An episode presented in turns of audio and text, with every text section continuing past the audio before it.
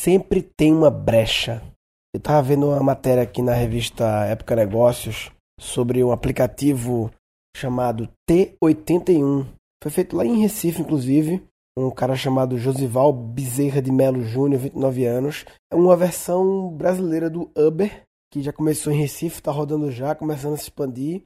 E quando eu olhei a primeira vez assim, a matéria fala um Uber para chamar de seu e a imagem mostra um layout muito parecido, até a cor amarela, com 99 táxis. Um layout, na verdade, que tem a cor do 99 táxis, mas a navegação embaixo parece com o do Uber. Enfim, chamou minha atenção. E a primeira coisa que eu pensei quando eu vi essa matéria antes de ler, né? O primeiro preconceito que veio na minha cabeça, conceito pré-estabelecido, foi assim: putz, que louco, vai entrar nesse nicho. Um nicho que tá aí o Uber já gigante com concorrentes grandes como o 99 Táxi, o Easy Taxi, que estão extremamente. Esse mercado aplicativo de táxis, ele já teve uma boa consolidação, no sentido de que teve uma hora que apareceram vários, não foi? Eu me lembro que toda vez que eu entrava num táxi tinha um aplicativo diferente e tal, e agora eu só vejo o Easy Taxi 99 Táxi, acho que eu vejo. Pô, tem outros, lógico, né? Mas eu acho que já teve neguinho caindo aí no meio do caminho, porque, putz, as pessoas querem ter só um, né? As pessoas querem ter só um. E aí o Easy 99, eu uso só 99 e acho que a maioria das pessoas que eu conheço usa 99 também. Mas enfim, o assunto é, fiquei pensando, por que esse cara inventar e entrar nesse mercado? Putz, sabe, não tem o que fazer nesse mercado, o que é que ele vai fazer diferente, né? E aí, velho, o cara me surpreendeu, porque ele realmente fez diferente. Eu sempre falo, eu criei a palavra combinatividade, né? Mostrando que toda solução criativa é a combinação de alguma coisa já existente, né? E ele fez literalmente uma combinatividade do Uber com o 99 Táxi, e os aplicativos de táxi. Né? Ele pegou um pouco de cada um e fez um híbrido. Interessante que ele fez um híbrido, bicho, que parece que ele, ele encontrou a brecha. O Caba encontrou a brecha realmente entre esses aí, e eu achava que não havia. E o mais importante, uma brecha que talvez seja sustentável, porque quando eu digo sustentável, não é nem tô falando de meio ambiente, tô falando de Sustentabilidade é um conceito que vale no Guncast também. Tem vários tipos de sustentabilidade, né? Tem a do ambiental, mas tem a sustentabilidade no sentido de como sustentar o seu diferencial. Você, não adianta você olhar o, o Uber ou 99 e ver uma coisinha, dois features, dois novos recursos que o 99 não tem, e você cria um aplicativo com os dois novos recursos, e aí o 99 Táxi, em duas semanas, cria os dois novos recursos. Muitas vezes não adianta ser de uma forma não sustentável. O que esses caras fizeram que talvez possa vir a ser sustentável? Qual foi a brecha que ele encontrou? Ele encontrou a brecha que o Uber ele não aceita pagamento em dinheiro. E me parece que isso é uma coisa que o Uber não vai mudar, né? Porque toda a beleza da experiência do Uber, do Uber, Uber, Uber, sei lá, é o lance de você entrar e vai embora e não se fala em dinheiro, não se fala em nada. Essa é a beleza, aí o dinheiro já vai para o Uber, e ele centraliza os pagamentos e distribui o dinheiro do motorista, enfim eu imagino que habilitar dinheiro não esteja dentro da estratégia do, do Uber, né? E o que o cara fala aqui é que cerca de 80% da população tem cartão de crédito, é verdade. Grande parte da população não pode usar o Uber porque nem vou entrar agora em discursos sobre Uber é legal, é não sei o quê. Posso até fazer um outro Guncast sobre isso, mas ele tá rolando, né? No momento tá rolando. E pelo jeito não vai liberar dinheiro. E muita gente de fato não tem cartão de crédito e não tem acesso ao Uber, né? Então, porra, isso em relação ao Uber é um diferencial sustentável. E o que é o diferencial dele na outra ponta, em relação ao 99? Porque o 99 tem dinheiro. Tá, a diferença é que o 99 é com táxis. E esse aplicativo T81, assim como o Uber, é essa rede de motoristas autônomos, né?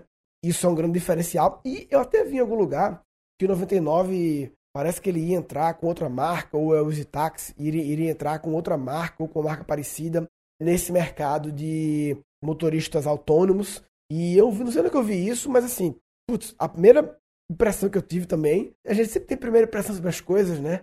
E nossa primeira impressão é sempre baseada em preconceitos da gente, em. Eu digo preconceitos, uma vez não é. Com falta de informação, falta de clareza total nossa, falta de contexto, mas assim, eu não aprofundei, mas me parece que se um aplicativo que trabalha com táxis, os táxis oficiais, vamos dizer assim, da prefeitura e tal, se esse aplicativo se propõe a trabalhar com os motoristas autônomos, ele vai arrumar uma grande briga pelos, com os táxis, né? ele vai perder. A não ser que ele esteja migrando mesmo para esse outro modelo, para o um modelo de motorista autônomo, que é o que esse cara T81 fez. ele literalmente fez uma combinatividade. Ele pegou o, o conceito de rede de motoristas autônomos do Uber, mas desrespeitou o conceito do Uber do pagamento invisível, vamos, vamos dizer assim, né? Que o Uber é o pagamento invisível, né? Faz parte da a experiência dele, foi desenhada, isso é, é, é lindo, né? Realmente é, é, legal quando você entra e vai, quando volta e vai embora, tchau. Sabe? É mágico isso mesmo. Porque mesmo no 99 Tax, quando você vai pagar no cartão de crédito ou débito, tem lá, tem que passar a maquininha, tá? Apesar que uma vez eu já usei o PayPal 99 Tax, tem essa experiência também, de você só bota lá o, os três números do seu CPF e, enfim, é bem light. Mas, enfim, ele desrespeitou essa, não foda-se, essa experiência invisível de pagamento e trouxe do universo dos aplicativos de táxi a opção de pagamento de dinheiro e desrespeitou o que os aplicativos de táxi fazem, que é usar a rede de táxi oficial da prefeitura, né? Outra coisa que ele desrespeitou do Uber é o lance de o Uber ele varia o valor da tarifa, né? Da bandeirada em relação à demanda, né?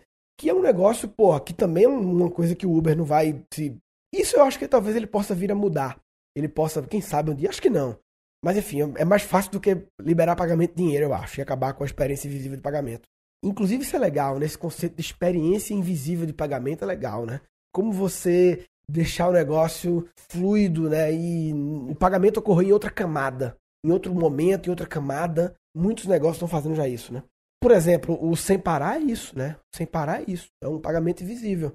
É você ir lá e a catraca abre magicamente e o pagamento ocorreu em outra camada. Está rolando muito isso subscription também. Posso fazer um podcast sobre pagamento invisível? Pode ser. Pode ser que seja. Não, acho que não. Acho que eu já falei os exemplos já e tal. Assim. Então ele não tem o um negócio de, de, de, variar o valor da demanda da bandeirada e tal, da tarifa, que é uma coisa que o Uber implementou, que é do caralho, inteligência, faz sentido, tem uma lógica, talvez seja justo em relação, mas que é difícil explicar para as pessoas, né? Então, assim, esse cara T81, ele tá indo no mercado talvez um pouco mais querer popularizar, né? Ele tá pegando as pessoas que não têm cartão de crédito, já outra classe social, e que para explicar para uma grande massa que a, o preço varia de acordo, não sei o quê, considerando toda a cultura que existe de, de táxi, é, sempre foi assim, tem o preço da, por quilômetro e tal. É difícil explicar, então eliminou também essa possível objeção e questionamento das pessoas, enfim. Achei foda. Sim, e outra coisa que ele também fez é oferecer moto, né? Mototáxi, né? Tanto para pessoa como para entregas. E é uma coisa também que tem aplicativos isso também rolando, mas eu acho que não tem no 99 Taxi, tem que ter, é outro aplicativo, né? Acho que tem um 99 Moto, eu acho que tem. Mas enfim, ele colocou. Enfim, fiquei impressionado com o Josival Bezerra de Melo Júnior.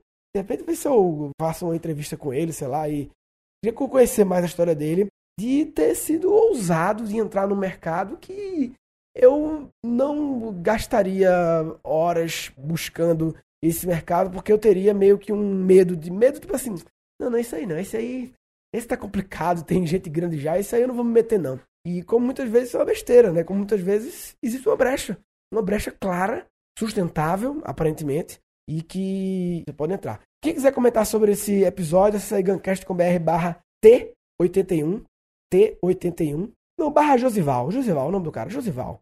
Gancast.com.br barra Josival, vai melhor. O grupo do Gancast foi onde falaram sobre o 99 Táxi está entrando no, no, mercado.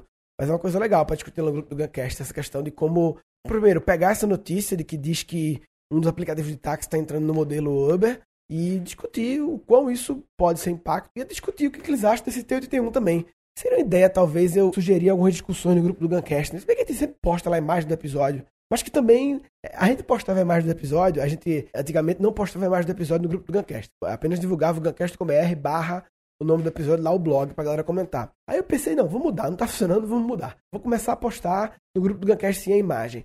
A imagem que a gente posta lá raramente gera muitas discussões e tal. Não sei se estamos postando uma imagem com baixa entregabilidade, ou talvez a gente devia, eu podia de repente postar no grupo do Guncast não a imagem do episódio, mas já a discussão. Sabe? Sempre que um episódio tiver uma discussão que possa ser movimentada, a gente postar não a imagem do episódio, mas assim, já a pergunta que gera discussão que gera o debate, entendeu? Talvez seja uma forma de mais interessante de fazer diferente aí ver o que acontece. Enfim, resumindo, o que eu queria falar nesse episódio é que sempre tem uma brecha. Muitas vezes a gente acha que tais mercados não dá para entrar, tá louco, não sei o quê, mas que se você olhar, você encontra um espaço de mercado ali que não está sendo ocupado e que você pode entrar com um diferencial sustentável, né? Então, se você acha que tem mercados impossíveis de entrar, que não tem jeito, é, e que não tem nenhuma brecha, você está de brincadeira na tomateira. Ah, tá de brincadeira na tomateira. Tá de brincadeira na tomateira. Ah, vai. Nesse episódio foram capturados três insights.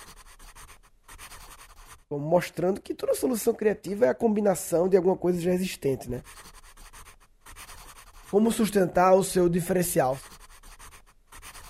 E nossa primeira impressão é sempre baseada em preconceitos da gente, em, com falta de informação, falta de clareza total nossa, falta de contexto. Mas... E dois episódios futuros. Sustentabilidade é um conceito que vale um Guncast também. Nem vou entrar agora em discursos sobre Uber é legal, é não sei o quê. Posso até fazer um outro Guncast sobre isso, mas. Falou, papai.